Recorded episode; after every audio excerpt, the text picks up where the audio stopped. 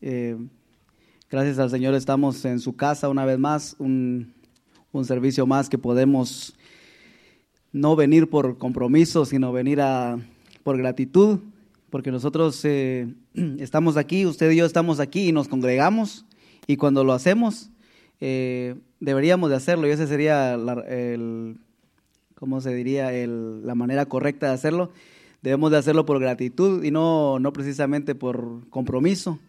Porque cuando se hacen las cosas por compromiso, usted viene porque no le queda de otra.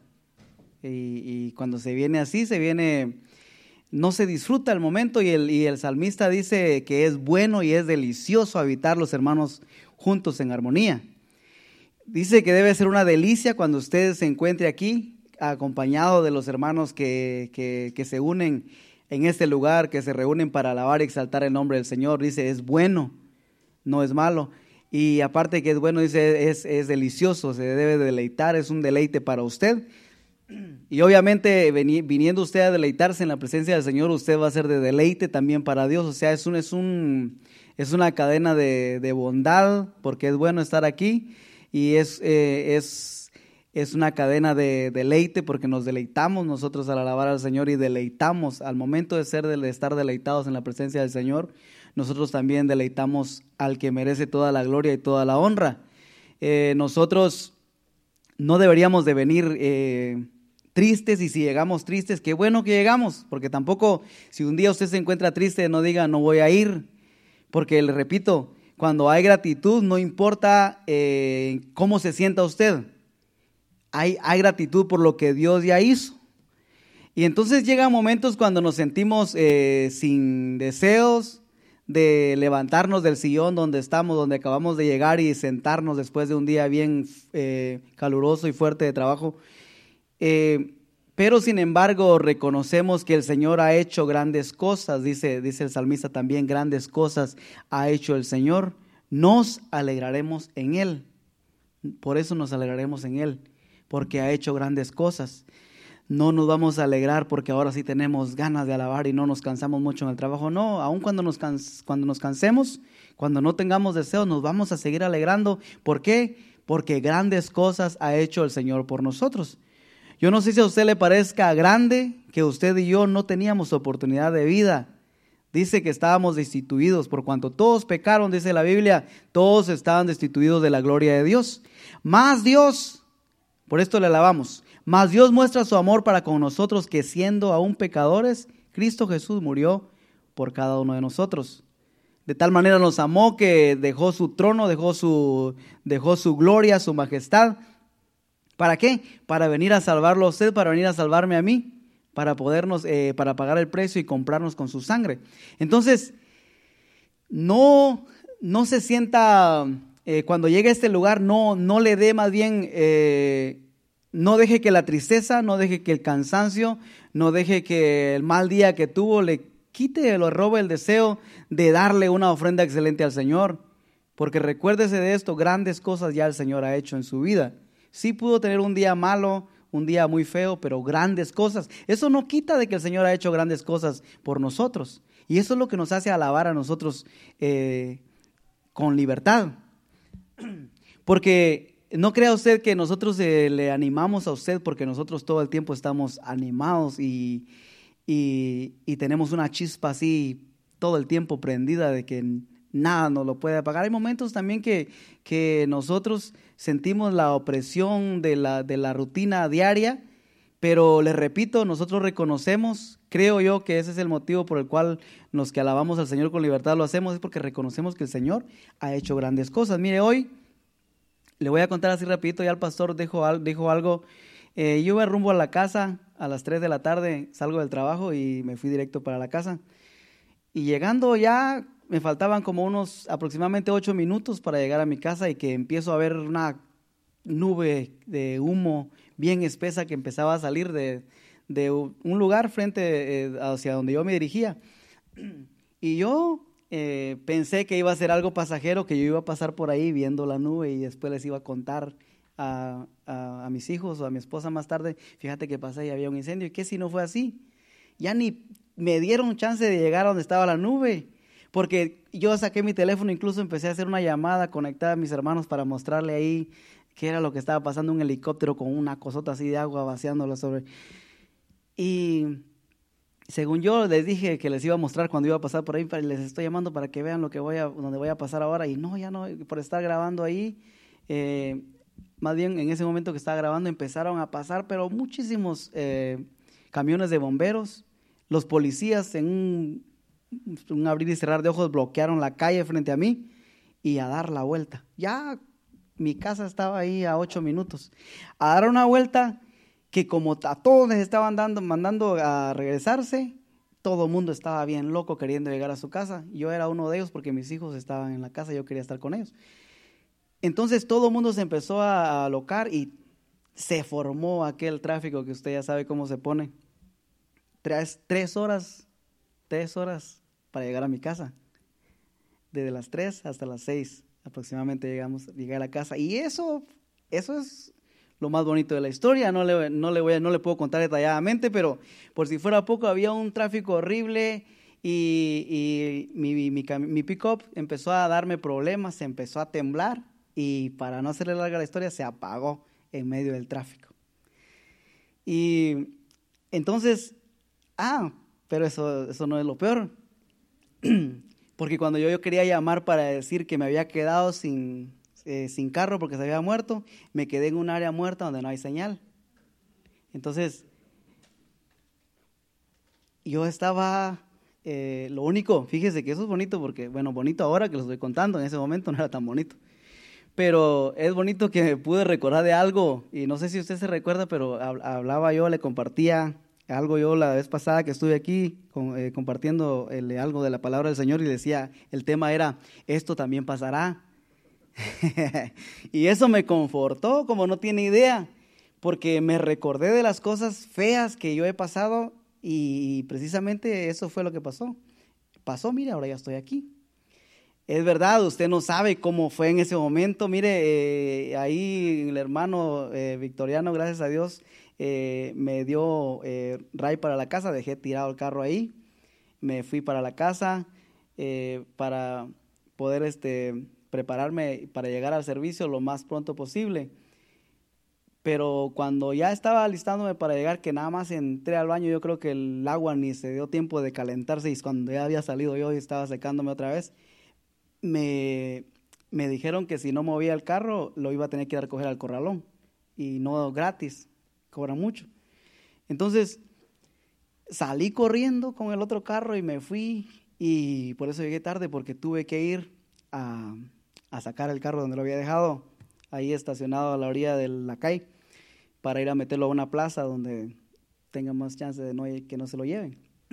Pero bueno, le estoy contando eso no para darle lástima, sino para decirle que, o pero se aceptan ofrendas por si no para que tenga, para que tenga eh, lástima de mí, sino porque le digo que hay cosas que pasan y no siempre estamos animados. Pero ese momento no va a impedir que, nos, que yo eh, le dé gracias al Señor porque le recuerdo y le repito una vez más, el Señor ya ha hecho grandes cosas, entonces lo que, lo que pasó hoy no se compara con las cosas grandes que el Señor ha hecho como para decir, ah, le tuve un día bien malo y qué, levantar las manos y que vamos a cantar con la música del cielo. ¿Cuál música del cielo si carros que pasaban a mi lado estaba oyendo hoy no música del cielo? Entonces ya el Señor ha, hecho grandes cosas. Por eso usted debe de alabarle siempre, aunque la esté pasando mal, porque no le va a alabar por lo que está pasando, le va a alabar por lo que ya Él hizo por lo que Él ha hecho, le alabamos. Y el salmista, en, todo, en todos los salmos usted va a encontrar alabada a Dios eh, con palmas, con salterio, con voz de júbilo, en todo momento y todo lo que respira. Ahí, él, por si no entendieron todo lo que le dijo, dicen, bueno, si no le van a alabar por lo que usted, eh, alábenle porque están respirando. Todo lo que respire, alabe a Dios. Todo lo que respira. Entonces, yo una vez, yo no sé si usted se recuerda, yo les compartí, les dije que alabamos y a la hora que alabamos estamos dando señal de vida. Nosotros nos profetizamos, mire, estoy alabando, estoy respirando.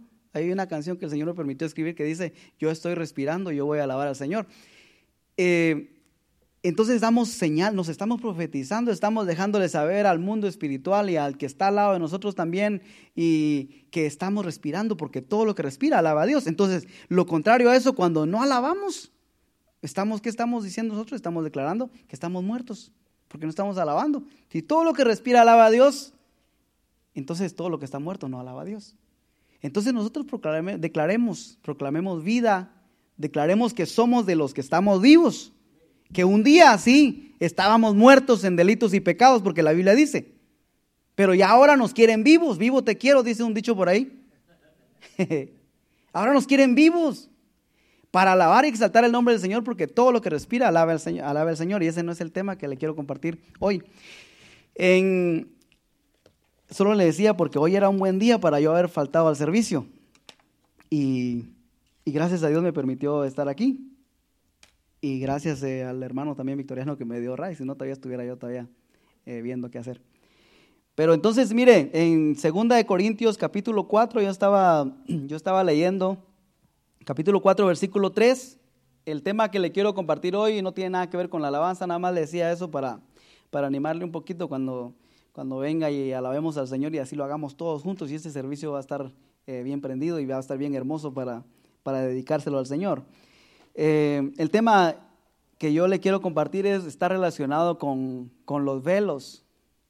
Hay, la Biblia habla de velos y este precisamente es un velo que, que dice que, que es puesto sobre aquellos que no creen, sobre los incrédulos. Dice que los que no creen eh, tienen un velo. Y yo lo vi de esta manera. Fíjese que, eh, a ver si puedo explicarlo bien esto. El que, el que tiene un velo, si yo, si yo, si yo tuviera puesto un velo ahora en los ojos eh, y me dijeran, me dijera, mira, levanta las manos y, da gracias por, abre tus labios y da gracias por las flores bonitas que están allá atrás. Yo tengo el velo, yo no puedo ver las flores. Entonces a la hora de dar gracias voy a dar gracias, eh, no sé, tal vez ni vaya a querer dar gracias porque ¿cómo voy a dar gracias por algo que no veo? tengo un velo puesto, no lo puedo ver. Pero el que no tiene velo, que es el que, el que no tiene el velo, me está diciendo, da gracias por las flores bonitas, mira, son de color este y este otro color, lo está viendo y este puede inspirarse, puede eh, armar una, una, una, oración, una, una buena, eh, sí, una, buena oración relacionado con esas flores que están ahí atrás, que él puede ver porque no tiene el velo y yo no puedo porque tengo el velo. Entonces, ¿quién se va a expresar mejor? ¿Quién va a decir algo mejor? ¿Quién va a describir mejor esas flores que están ahí atrás? La persona que lo puede ver, la persona que no tiene el velo. Pero el que tiene el velo no solamente no las ve, sino que tal vez no va a querer decir porque tal vez eh, no cree, no cree que hay, hay, un, hay, algo, hay flores ahí va a pensar que lo están, lo están diciendo nada más para hacerlo ver mal.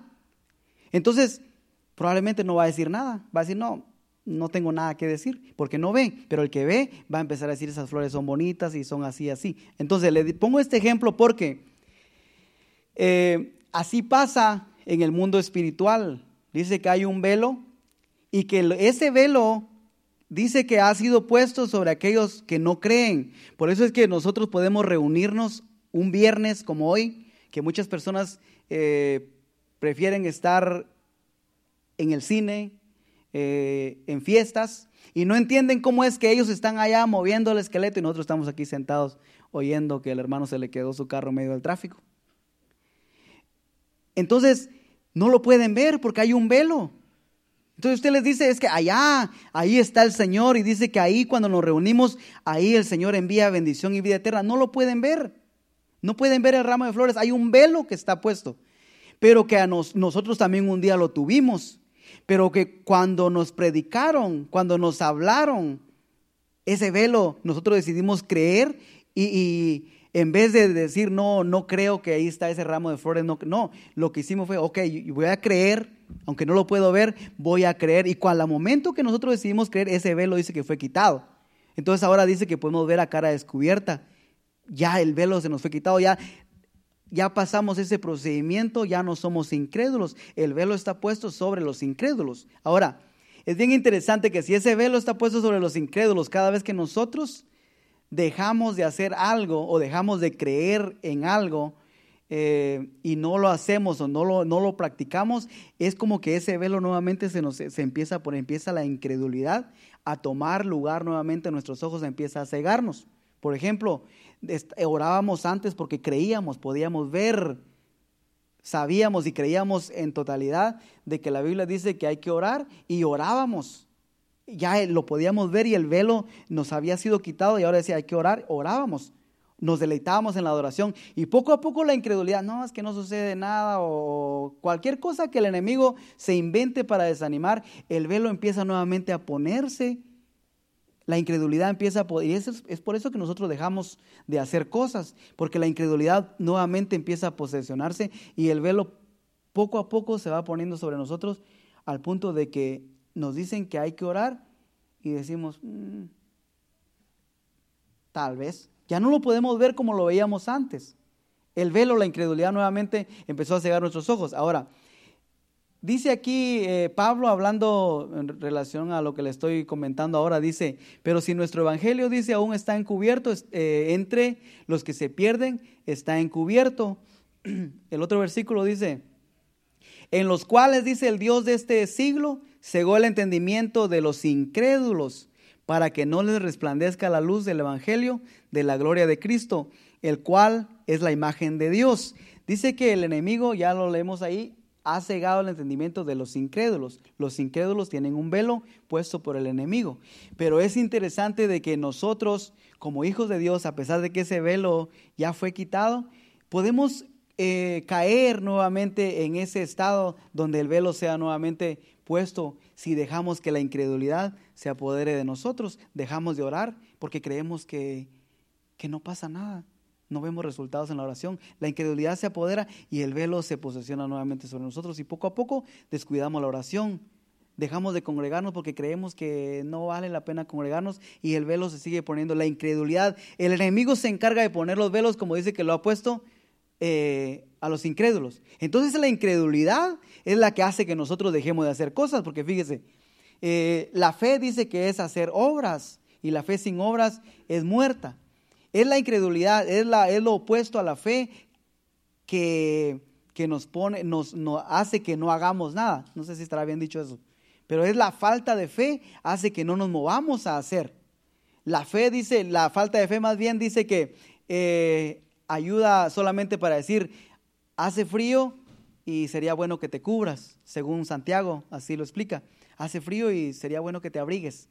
Pero la, como no tiene fe, no va y le da el abrigo, solamente dice una cosa, tiene la fe, pero no hace obra. La incredulidad se ha apoderado. Entonces sigamos leyendo aquí, dice, más bien sigamos viendo este texto. Dice que el, Dios de ese siglo ha cegado el entendimiento de los incrédulos para que no le resplandezca la luz del Evangelio. A nosotros nos alumbró la luz del Evangelio. Tenemos, podemos ver la gloria de Cristo, podemos ver ese ramo de esas rosas, esas flores que yo le describía al principio, la podemos ver. El velo ya nos fue quitado, podemos ver eh, la gloria de Cristo, el cual es la imagen de Dios. Hoy podemos ver a Dios. Ya se nos quitó el velo. Nos dicen, eh, hay que orar, hay que orar, lo podemos ver, lo creemos, pero no dejemos de hacerlo porque nuevamente la incredulidad puede apoderarse de nosotros. Y dice el versículo, más bien el capítulo de ese mismo 2 Corintios, capítulo 3, 14. 3.14 dice, pero el entendimiento de ellos, aquí hablando de Israel, no vamos a ir mucho a la historia de Israel, pero aquí está hablando de Israel, eh, el apóstol Pablo dice que el entendimiento de ellos se embotó, porque hasta el día de hoy, cuando leen el antiguo pacto, les queda el mismo velo no descubierto, el cual por Cristo es quitado. El pueblo de Israel hasta ahora lee Dice, eh, nosotros aquí encontramos que en todo el Pentateuco y en todo el Antiguo Testamento apunta a Cristo y lo hemos, lo hemos escuchado muchas veces de, parte del, pastor cuando predica que todo el Antiguo Testamento apunta a Cristo. Ahí está Jesús escondido en Isaías, como cordero fue llevado al matadero ahí. Nosotros lo podemos ver que cuando Isaías habla, dice como cordero fue llevado al matadero y como oveja enmudeció delante de sus transquiladores. Nosotros podemos ver que está hablando de Jesús y ¿sabe qué? Los judíos no lo aceptan, no lo ven así, tienen un velo que nosotros dicen, pero ¿cómo no lo pueden ver? Si ahí está, está describiendo a Jesús. E, es Jesús el quien está hablando y ellos no lo pueden ver. Tienen un velo. Que todavía dice que no les ha, eh, no, no, no les ha sido quitado. Pero cuando aceptan a Jesús, cuando un judío acepta y decide creer en contra de todo lo que los demás dicen, decide creer, ese velo es quitado, porque solamente creyendo en Jesucristo ese velo es quitado. Dice el, vamos a seguir en el 15, el versículo 15 dice, y aún hasta el día de hoy, cuando se lea a Moisés, el velo está puesto sobre el corazón de ellos. El 16, pero cuando se conviertan al Señor, el velo se quitará. Ese velo es removido y ahora pueden ver libremente, pueden ver todo lo que antes no podían ver. El versículo 17 es el último que vamos a leer. Porque el Señor es el Espíritu y donde está el Espíritu del Señor, allí hay libertad. Usted y yo, que ya el velo se nos fue quitado, nosotros debemos de andar en una libertad completa que no tiene nada que ver, le repito, de cómo nos fue el día de hoy. Esa libertad es, eh, no, no, se, no se compromete con, con el día malo que tuvo usted. Usted tuvo un día malo, pero usted sigue siendo un hombre libre. En Cristo Jesús usted sigue siendo libre. Entonces, dice que, ¿por qué? Porque el Señor es espíritu y donde está el espíritu del Señor, ahí hay libertad. Entonces, ¿Por qué le menciono eso? Porque si dice que donde está el Espíritu de Dios hay libertad y nosotros aquí el velo nos ha sido quitado, nosotros debemos de, donde quiera que vayamos, debemos de manifestar libertad.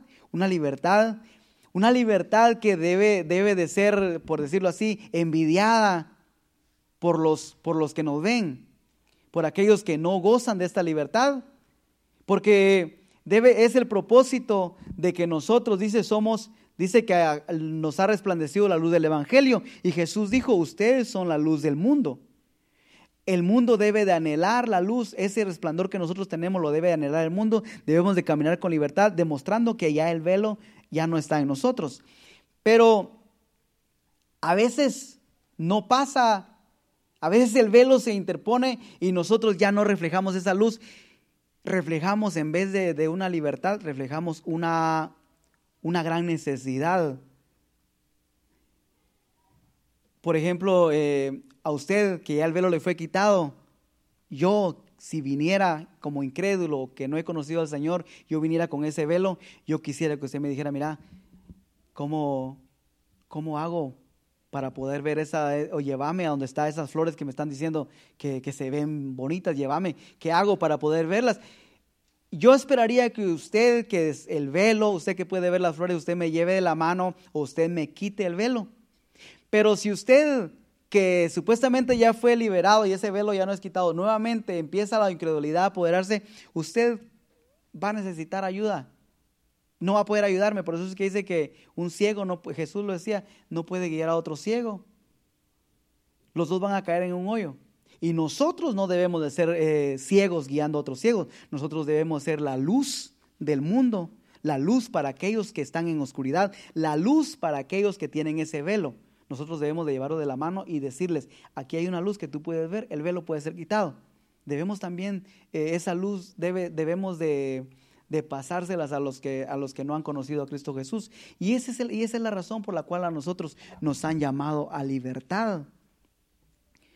Y eso es lo que el enemigo procura que nosotros no entendamos y no veamos, porque a usted y yo nos hicieron libres, no para que nos veamos bonitos como personas libres. Soy libre. Qué bonito se ve el hermano libre. Pero a usted y, y, a mí nos hicieron libres, nos dijeron que somos la luz del mundo, no para ponernos un título, sino una luz que alumbre a aquellos que están en la oscuridad. El velo fue quitado no para que diga, mira, vos tenés el velo y yo no, yo me miro mejor que vos porque no tengo el velo. No, es para decirle, mira, no tengo el velo y yo, como no lo tengo, yo te puedo ayudar a quitar el velo de tus ojos, enseñar, darle luz a los ojos de aquellos que no pueden ver.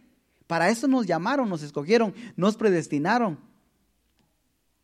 Si no, si no fuese así, eh, ya el Evangelio se hubiera muerto.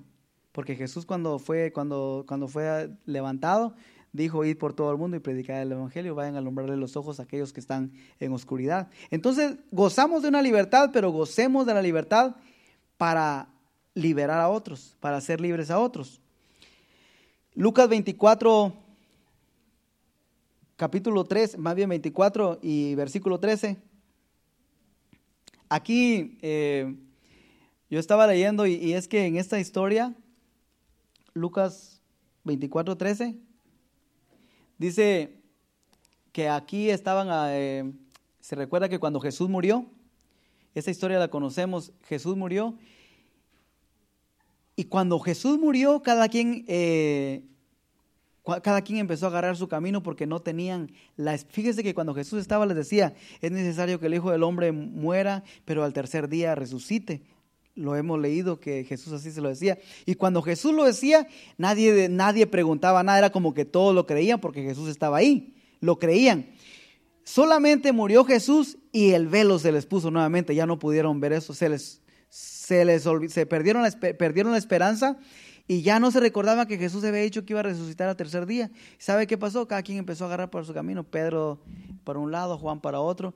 Y estos aquí habla de unas, de unos, eh, de unas personas que habían estado con Jesús. Y dice aquí, dos de ellos iban el mismo día a una aldea llamada Emaús, que estaba a 70 estadios de Jerusalén. Y sigue diciendo, e iban hablando entre sí de todas aquellas cosas que habían acontecido.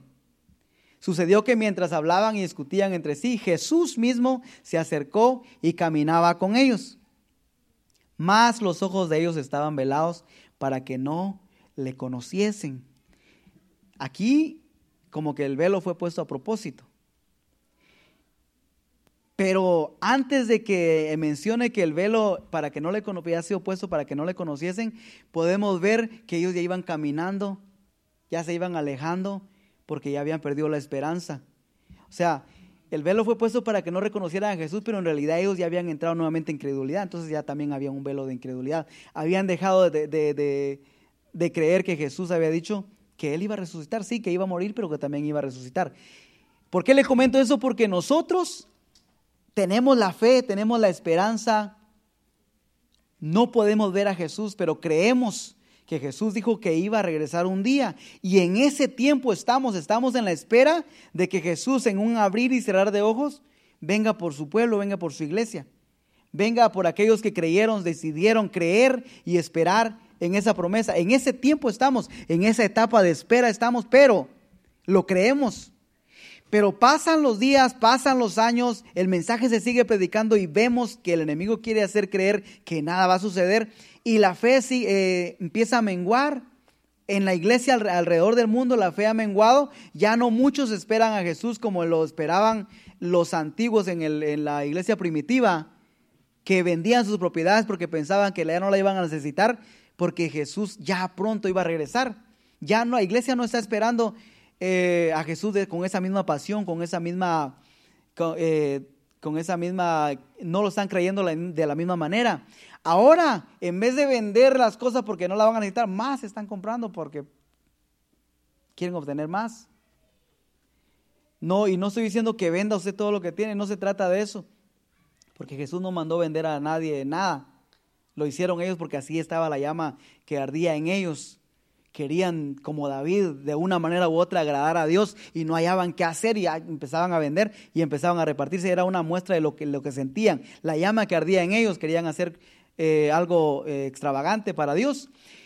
Pero entonces, le menciono esto porque nosotros en este caminar en el cual vamos, podemos caer eh, en este estado en la que estos, estos discípulos, nosotros como discípulos de Jesús, vamos caminando y vamos, en vez de ir como las mujeres, dirigirnos al sepulcro donde deberían de haber, debían de haber estado esperando. Jesús dijo que iba a resucitar, entonces vamos a esperarlo. no dijo dónde iba a salir, pero si aquí lo metieron, tal vez va a salir por aquí. Entonces ahí deberían de haber hecho, no sé, una vigilia de tres días o un, un encuentro de tres días, esperando a Jesús, va a resucitar, va a resucitar. Pero no, cada quien, las únicas que creyeron e hicieron lo que los demás debieron de haber hecho fueron las mujeres que madrugaron cuando ellos, ellas, ellas vieron que ya era el tercer día y fueron a ver, fueron a ser testigos de lo que en realidad sucedió. Estos habían agarrado por un rumbo contrario. Fíjese, dice el 17, y les dijo, ¿qué plática? Estas son, este es Jesús hablándole a ellos, pero ellos no sabían que era Jesús. ¿Qué pláticas son esas que tenéis entre vosotros mientras camináis? ¿Y por qué estáis tristes?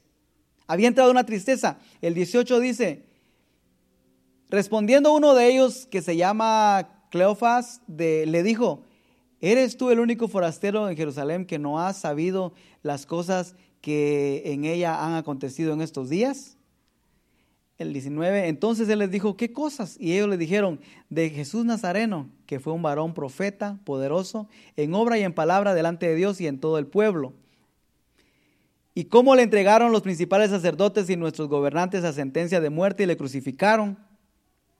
Pero nosotros esperábamos que él, que él era el que había de redimir a Israel. Y ahora, además de todo esto, hoy es ya el tercer día que esto ha acontecido. Dice, nosotros esperábamos que él era el que ya no, ya no creían.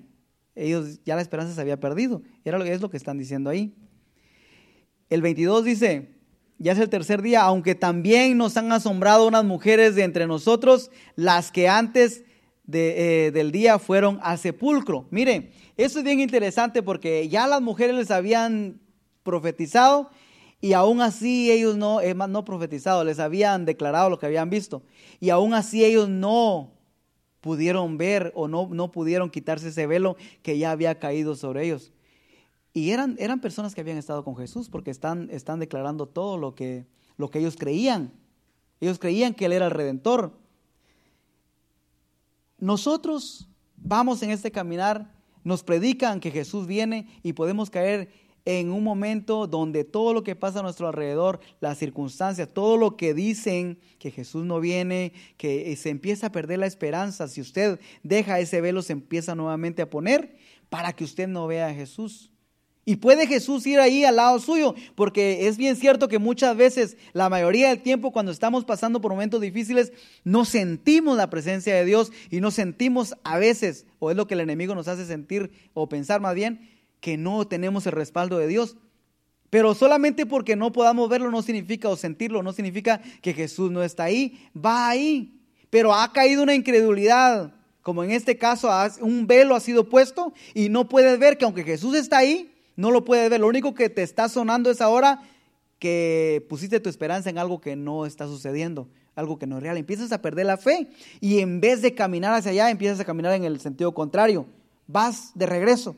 De allá veniste y ahora vas de regreso para allá. Te estás metiendo nuevamente en el mundo. Empiezas a ver lo que antes veías. Vas a los lugares que antes ibas. Cuando estabas con Jesús ya habías perdido el deseo de hacer las cosas que antes hacías mal delante de Dios. Y ahora que ya ese velo de incredulidad fue puesto, Jesús sigue ahí, pero ya no lo puedes ver. Ahora eh, estás caminando en el, sentido contrario y, y todo esto acontece porque hay un velo que ha sido puesto. Ya no se puede ver a Jesús, ya no se siente. La palabra es predicada aquí y cada vez que se habla esta palabra dice que el verbo se hizo carne, es decir, esta palabra es Jesús. La palabra de Dios es Jesús mismo. El verbo se hizo carne. Nos está hablando Jesús aquí cada vez que nosotros venimos y ese velo de incredulidad se ha puesto y no lo podemos ver como en este caso de estas personas. No, el velo no nos permite ver que Jesús nos está hablando cada vez que nos reunimos aquí y te está animando a levantarte, a no ir en la, dirección contraria, sino a seguir, porque Jesús nos mandó a caminar, no nos mandó a quedarnos sentados. Si se, si se recuerda usted, dice que el que quiere ser mi discípulo, dice, ¿qué es lo que dice? El que quiere venir en pos de mí, tome su cruz. Primero no se la va, no se la va a llevar bien fácil, porque no le dijo, mira, si quieres ser mi discípulo, hay una cruz que cargar, pero no te preocupes que yo, te voy yo me la voy a llevar por ti. No, dice, tome su cruz, cada discípulo, tome su cruz. El que me quiere seguir, tome su cruz. El que quiere venir en pos de mí, tome su cruz y sígame. Hay que seguir a Jesús. ¿Por qué no se siente bonito muchas veces? Porque hay una cruz que cargar. ¿Y, por qué la cruz si Jesús ya pagó el precio? Es que esa cruz ya no es para que Jesús muera, es para que nosotros muramos. Nosotros somos los que necesitamos esa cruz porque ya Jesús pagó el precio. Entonces Jesús dice, yo ya morí. Jesús dice, ahora toma tu cruz. Y para que puedas decir lo mismo que Pablo dice, con Cristo estoy juntamente crucificado. Y ya no vivo yo, ahora vive Cristo en mí. Esa es, la, razón. Entonces le digo que entramos en un camino y quiere, el Señor espera que nosotros caminemos. No espera que estemos, que nos la llevemos suave y que cuando estemos desanimados, el Señor diga, ¿sabes qué? Te voy a agarrar tu cruz y así para que te la lleves más suave. No, Aún en los momentos difíciles, carga tu cruz. Carga tu cruz y seguí poniendo los ojos en Jesús porque es a Él. Dice, sígueme. No es que Jesús te va a seguir. En este caso Jesús los estaba siguiendo a ellos porque ellos ya se habían ido. Esto es como la, la, lo que Jesús hablaba de la oveja, el pastor y la oveja, las 99 y las 100. Esa oveja que se extravió, como oveja, esa oveja tenía que seguir al pastor, no el pastor seguir a la oveja. Y en este caso Jesús tuvo que ir a buscar a la oveja. Y era lo que estaba pasando aquí. Ellos habían ido en una dirección donde Jesús no los quería. Entonces, miren, llega un momento donde no podemos ver a Jesús, pero no significa que no está ahí. Entonces nos toca seguir confiando, porque cuando confiamos, confiar es tener fe. Y lo, lo contrario a fe es incredulidad, no tener fe, no creer. Entonces ese velo, cuando nosotros seguimos confiando y creemos, aun cuando no vemos nada, ese velo se remueve, es quitado. Y es así como nosotros podemos nuevamente ver las maravillas y las promesas de Dios cumplirse en nuestras vidas. No siempre, no siempre se puede, no siempre se puede eh, decir que todo es color de rosa, pero podemos decir que como Jesús va con nosotros, es bueno y es delicioso estar en la presencia del Señor. Amén. Entonces, eh, estamos en el 22, vamos a leer al 24 nada más. Dice el 23, perdón, el 23. Y como no, no hallaron su cuerpo, hablando de las mujeres, vinieron diciendo que también habían visto visión de ángeles, quienes dijeron que él vive. Y fueron algunos de los nuestros al sepulcro y hallaron así como las mujeres habían dicho, pero a él no le vieron, a Jesús no lo vieron. Muchas veces nosotros decimos, sí, el pastor dice que, que Dios está conmigo, pero yo no lo siento, yo no lo veo. Así dice el pastor, pero yo no lo siento, yo no lo veo, yo no, no, no, no, no lo percibo. Y como no lo percibo, yo no sé de dónde sacó el pastor eso, yo no sé de dónde sacaron esas mujeres ese testimonio que están dando, no lo, no, no veo nada. Él dice, pero no. El pastor dice, pero no. Y seguimos caminando en la dirección contraria. Entonces, tomemos en cuenta de que nosotros, como discípulos de Jesús, no estamos, no somos, no estamos exentos de caer en, esta, en este estado. Ya el velo fue quitado. Estos discípulos ya tenían el velo quitado. Habían andado con Jesús. Habían palpado, habían visto los milagros, las maravillas del Señor. Pero nuevamente el velo fue puesto. Y Pablo en, un pasaje que no recuerdo la cita y no sé si lo voy a decir bien, pero dice que tengamos cuidado que, no, vaya, no vayamos a nosotros a tener raíz de amargura y que nuevamente volvamos a estar en ese, en ese estado de incredulidad, que nuestros corazones se llenen de, de incredulidad nuevamente. Y que siendo así, no podamos entrar a la tierra prometida, a la promesa que nosotros ya tenemos de cielo nuevo y tierra, tierra nueva, cielo nuevo y tierra nueva. Lucas 17, 11. Dice, yendo Jesús a Jerusalén pasaba entre Samaria y Galilea. Y al entrar en una aldea le salieron al encuentro diez hombres leprosos, los cuales se pararon de lejos y alzaron la voz diciendo, Jesús, Maestro, ten misericordia de nosotros. Cuando él los vio, les dijo, id, mostraos a los sacerdotes. Y aconteció que mientras iban, fueron limpiados. Mira, a mí me llamó mucha la atención porque, mire, estaban frente a Jesús. Era el que hacía los milagros, era el que levantaba a los muertos, era el que eh, abría los ojos a los ciegos. Y aquí los, eh, leprosos se paran de lejos con la esperanza de que Jesús les diga, lee aquí, la lepra es removida ¡Tarán! Aleluya, el Señor me sanó. No, no fue así. Los leprosos, ¿sabe qué les dijo Jesús? Dice, eh, vayan y muéstrense. Los mandó a caminar. Ellos querían un milagro y Jesús los mandó a caminar. Los mandó por un camino. Váyanse allá donde están los sacerdotes. ¿Y sabe qué hicieron los, leprosos? No empezaron a decir, ah, yo pensé que me ibas a sanar aquí. Para caminar soy yo si la gente no quiere ni que nos acerquemos. Nah, mejor no. Le estoy mencionando esto así porque a nosotros nos gusta, nos, nos como que exigimos que las cosas pasen de una manera. Venimos y presentamos nuestro corazón, nuestra situación y le decimos, Señor, aquí estoy y tal vez estamos urgidos de un milagro, urgidos de algo que estamos pidiendo y queremos recibir. O cualquiera que sea el caso, pero nos presentamos y queremos que el Señor lo haga ya. Y el Señor nos dice que no lo va a hacer. Lo que no te dice es cuándo y cómo lo va a hacer. Mira, aquí el Señor no les dijo, no, no lo voy a, no les dijo, no, ustedes son leprosos, ustedes ni deberían de estar aquí entre la gente porque eh, no son aceptos. No, Él les dijo, vayan, ¿qué está diciendo el Señor? Sean obedientes a lo que yo estoy diciendo. Que dije, vayan, van a obedecer, van a caminar, aunque no vean el milagro, van a caminar, porque es lo que el Señor quiere. Porque es bien hermoso creer, alabar a Dios cuando tenemos un dolor de cabeza y decimos, Señor, quítame ese dolor de cabeza se desapareció el dolor de cabeza, tampoco terminé, tan pronto terminé de decir la palabra cabeza y el dolor se fue. Pero a veces, Señor, por favor, quítame este dolor de cabeza que ya no lo aguanto y pasan las horas y pasan y pasan y pasan. Así, alabar a Dios con esa libertad de que las cosas sucedan instantáneamente es fácil. Ahora cuando el Señor no te dice nada, pero tienes que seguir caminando, esperando a ver qué es lo que va a pasar en obediencia. El Señor no me ha sanado, pero Él dice que es mi sanador. Yo voy a seguir creyendo, yo voy a seguir confiando. A nosotros nos mandaron a caminar y a caminar confiados. Porque fíjese que estos, estos leprosos tuvieron la oportunidad de decir ah, al sacerdote, bueno pues, y se hubieran ido como siendo, sí voy a ir con el sacerdote y cuando, cuando Jesús diera la vuelta, ¿qué sacerdote ni qué nada? Yo me voy para otro lado si el sacerdote fue el que me dijo que yo era inmundo, porque era el sacerdote el que les decía. ¿Sabía usted que cuando alguien tenía lepra, el sacerdote era el que los mandaba y le decía, tú tienes lepra y tú no puedes, tú eres un inmundo. Desde ahora en adelante no puedes regresar a tu casa y tienes que estar fuera y tienes que cargar una campana que diga que tú eres eh, leproso y tienes que gritar que eres inmundo a donde quiera que vayas. Era el sacerdote el que les dio la sentencia de estar alejados de ser, de ser lo peor del, del pueblo.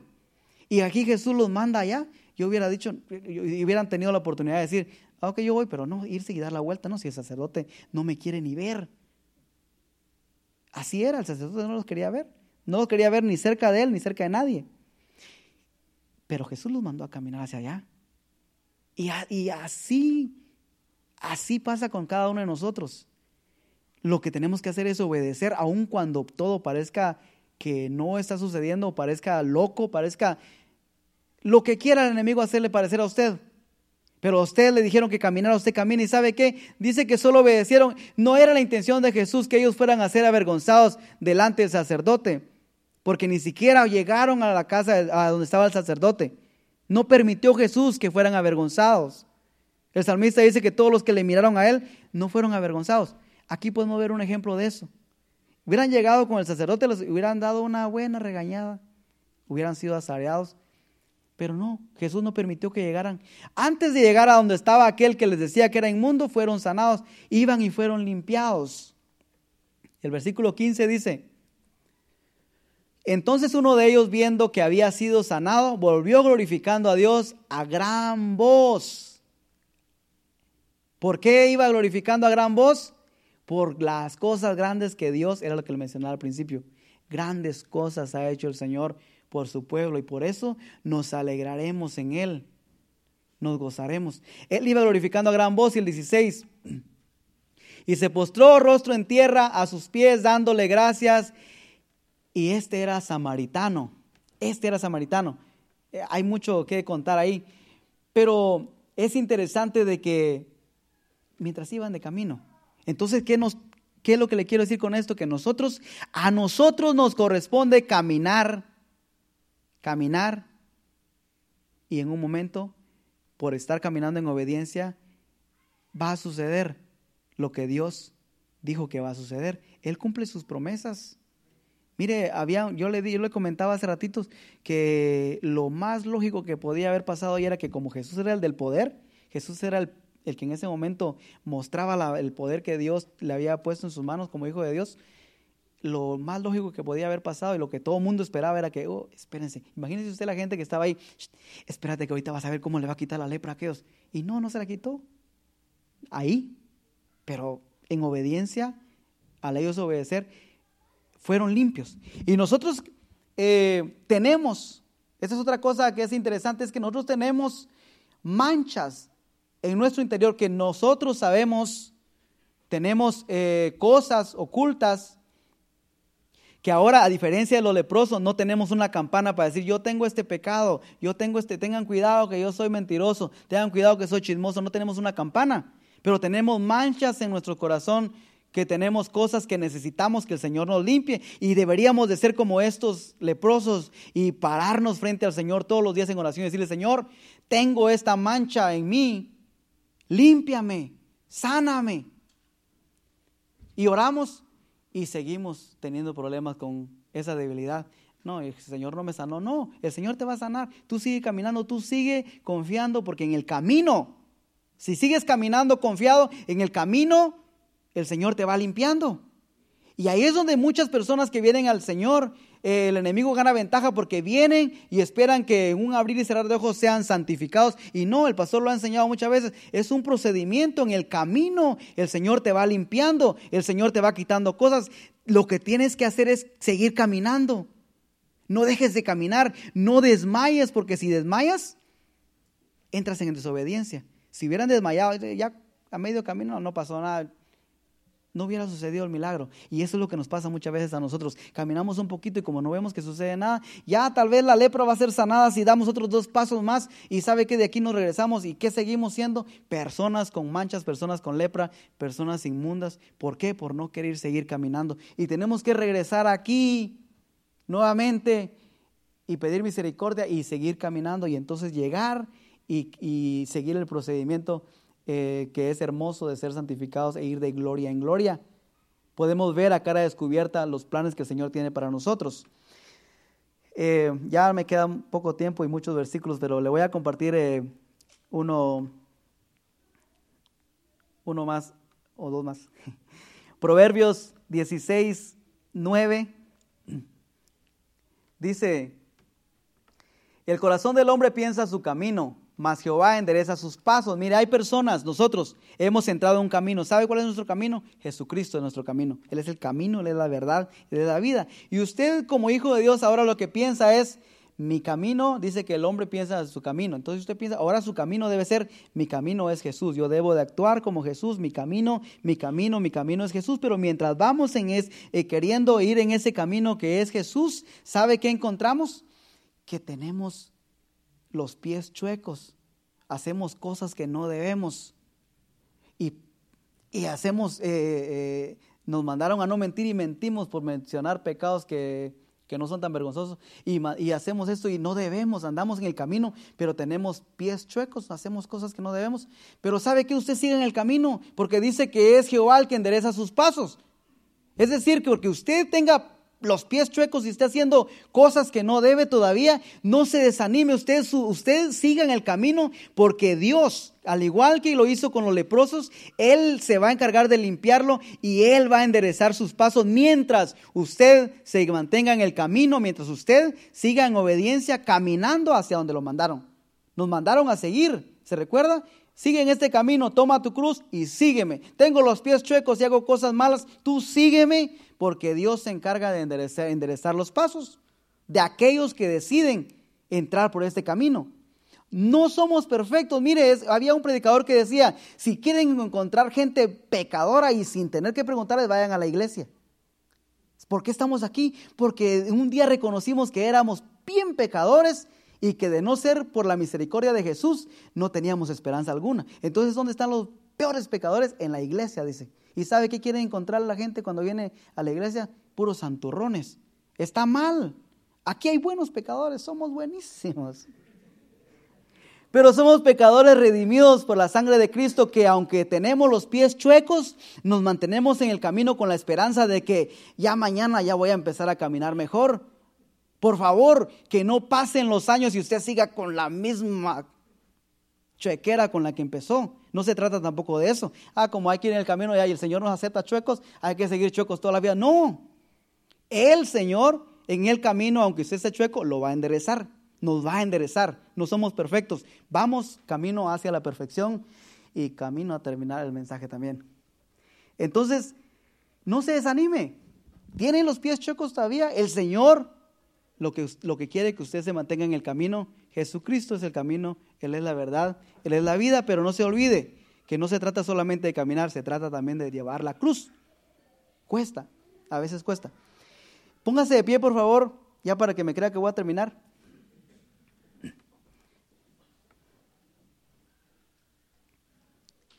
En Salmos 25, 8, el salmista, el salmista habla y dice, bueno y recto es Jehová, por tanto, Él enseñará a los pecadores el camino.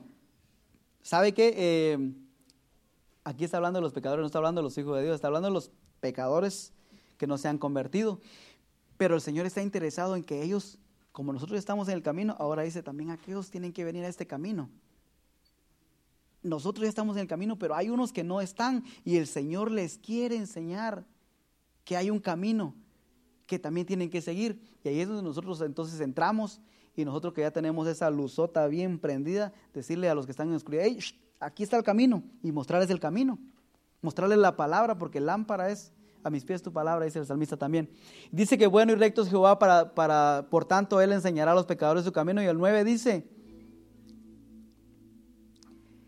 encaminará a los humildes por el juicio y enseñará a los mansos su carrera. Mire, esto es bien hermoso porque ya en el versículo anterior estaba hablando de los pecadores. Ahora aquí está hablando de aquellos que eran pecadores y se humillaron, es decir, se dejaron enseñar y entraron en el camino que el Señor les estaba enseñando. El Señor de una manera les dijo, aquí hay un camino que tienen que seguir y aquellos como nosotros humildemente entramos en ese camino. Y ahí dice que el Señor encaminará a los que se humillan, el Señor los va encaminando. ¿Qué es encaminar? Que Jesús va contigo. Porque si usted dice, te voy a ir a encaminar, yo espero que usted vaya conmigo. Y dice que el Señor encamina a los humildes, nunca deja a los humildes, los va encaminando.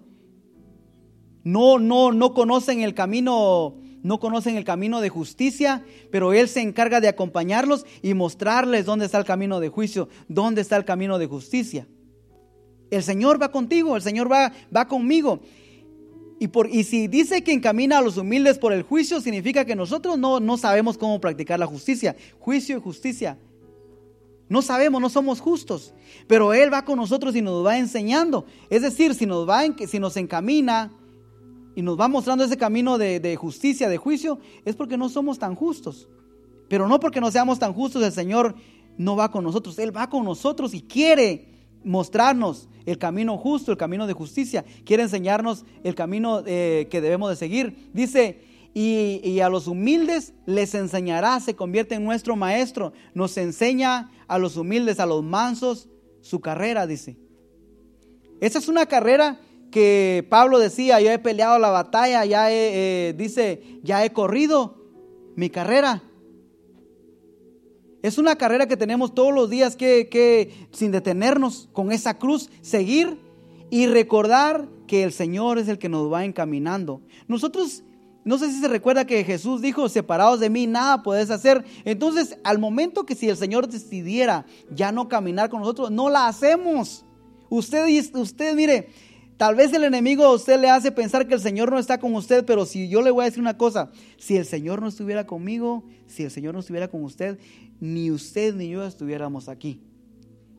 ¿Por qué? Porque yo le aseguro que después de todo lo que pasé yo esta tarde, yo quisiera estar sentado en mi sofá tratando de relajarme por todo el estrés que eso me causó hoy en la tarde.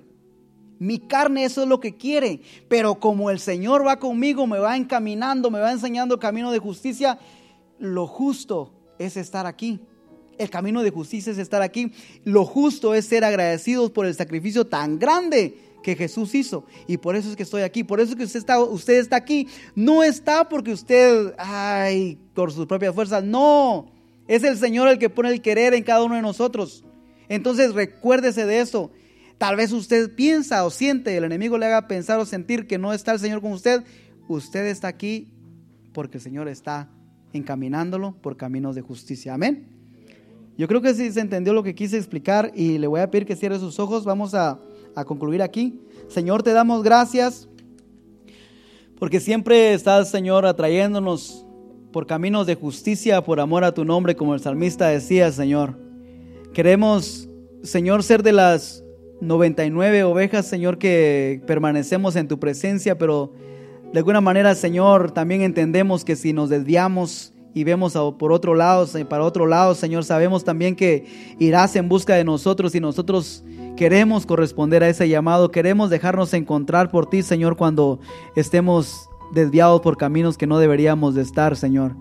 Padre, en el nombre de Jesús yo te pido que nos ayudes a entender que las debilidades y los pasos torcidos que podamos estar dando no significa, Señor, y no tiene nada que ver de que si estás o no estás con nosotros. Siempre estarás con nosotros y siempre, Señor, vas a estar dispuesto a ayudarnos a enderezar nuestros pasos en el camino. Ayúdanos a entender de que en este caminar, Señor, debemos de caminar por caminos de justicia, practicando la justicia, llevando la cruz, pero sobre todo, Señor, poniendo los ojos en ti, Cristo Jesús, el autor de nuestra salvación. Ayúdanos a todos los días, Señor, mirarte a cara descubierta, Señor, que ese velo no se ponga sobre nosotros, que podamos verte a cara descubierta, Señor, como por un espejo, como dice tu palabra también, Señor, y así podamos ser transformados como de gloria en gloria, Señor. En el nombre de Jesús, Padre, que todos los que llegaron a este lugar con enfermedades salgan sanos, Señor, de este lugar. Que todos aquellos que llegaron con dolores, Señor, sean, Señor, sanados, restaurados. Padre, fortalece al que está débil. Señor, levanta al que está caído, libera al que en la mente, Señor, está cautivo. En el nombre de Jesús, que tu libertad, Señor, se deje manifestar, se manifieste en cada uno de nosotros. Gracias por todo lo que has hecho, por lo que haces y lo que vas a hacer. En el nombre de Jesús, muchas gracias. Amén.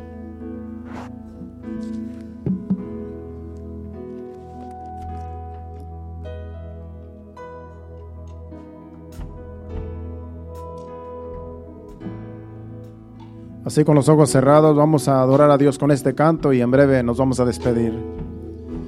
Sí, Señor. Abre mis ojos, oh Cristo. Abre mis ojos, te pido. Yo quiero verte. Yo quiero verte.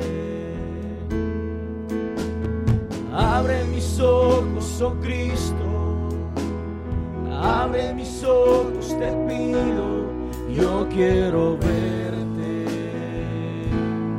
Yo quiero verte. Verte enaltecido, Dios, radiante en toda tu gloria. Derrama tu amor y poder cuando cantamos Santo, Santo verte enaltecido, Dios, radiante en toda tu gloria. Derrama tu amor y poder cuando cantamos Santo, Santo. Santo, Santo, Santo. Santo, Santo, Santo. Santo, Santo, Santo quiero verte. Dígaselo. Santo, santo, santo. Santo, santo, santo. Santo, santo, santo. Yo quiero verte. Abre mis ojos, oh Cristo. Abre mis ojos, te pido. Yo quiero verte yo quiero verte. Abre mis ojos, oh Cristo, abre mis ojos, te pido, yo quiero verte, yo quiero verte, verte enaltecido Dios, radiante en toda tu gloria, derrama tu amor y poder cantamos Santo, Santo, verte enaltecido Dios, radiante en toda tu gloria, derrama tu amor y poder cuando cantamos Santo, Santo. Santo, santo, santo, santo, santo, santo.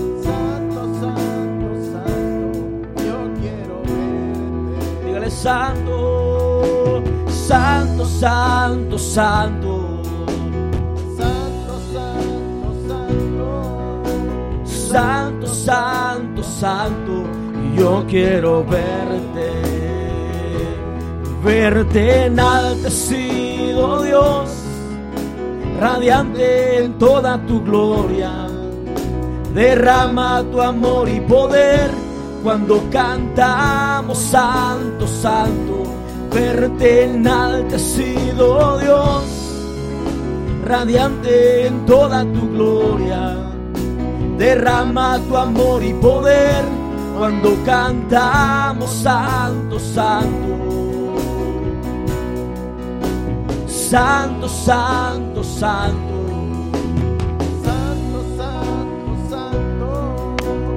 Santo. Santo, santo. Yo quiero verte. Una última vez dígale santo. Santo, santo. Santo, santo, santo, santo, santo, santo, yo quiero verte, yo quiero verte. Sí, Señor, queremos verte cara a cara, Señor. Ese es nuestro anhelo, ese es nuestro deseo, Señor. Padre Santo, que algún día, Señor, estemos, Señor, delante de ti cara a cara, Señor. Mientras tanto, seguimos caminando, Señor, así como nos hablaste por medio del mensaje, Señor. Que sigamos caminando, Señor, día con día, hasta que ese tiempo, hasta que ese día se llegue, Señor. Gracias, Padre. Gracias, Señor, en el nombre de Jesús. Nos vamos a despedir no de tu presencia, sino de este lugar, Señor, pidiéndote que nos lleves con bien a cada uno, Señor, a nuestros hogares, a nuestro destino, Señor. Guarda nuestro vehículo, guárdanos de todo peligro, de todo accidente, de todo mal, Señor. Que todos lleguemos con bien, Padre, y que tú des descanso, Señor, a cada uno, Señor, en esta noche. Te lo pedimos en el nombre de Jesús. Llévanos con bien. Amén y amén. Dios le bendiga el domingo aquí a las 5 de la tarde. No falte, aquí los esperamos. Dios les bendiga. Saludos los unos a los otros.